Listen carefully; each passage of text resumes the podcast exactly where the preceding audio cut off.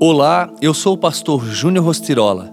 Vamos juntos ao Café com Deus Pai de hoje? Dê o primeiro passo.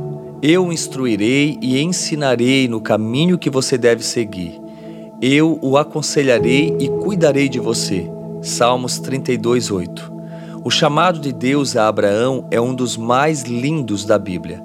Abraão era da cidade de Ur, na Mesopotâmia, uma terra onde o povo adorava a lua.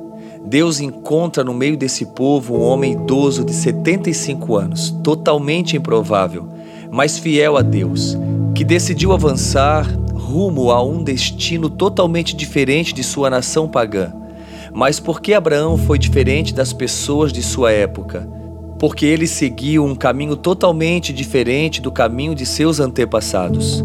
Hoje as pessoas têm desenvolvido muita sensibilidade emocional, mas se esquecem da espiritual. Muitas vezes, a sensibilidade emocional pode atrapalhar o âmbito espiritual, porque em muitos aspectos somente a visão espiritual é que pode pôr em ordem o lado emocional. Não podemos inverter esse processo. Abraão era diferente porque tinha a sensibilidade de ouvir a voz de Deus.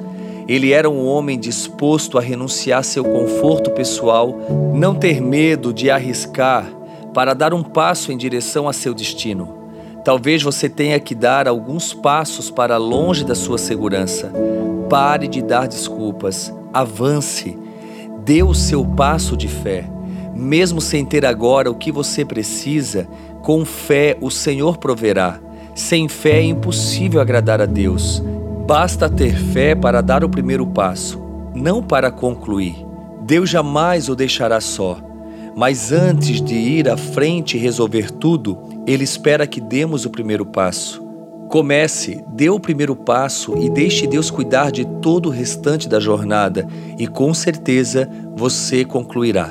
E a frase do dia diz: Não fuja das provações, elas são um campo de treinamento. Pense nisso e tenha um excelente dia.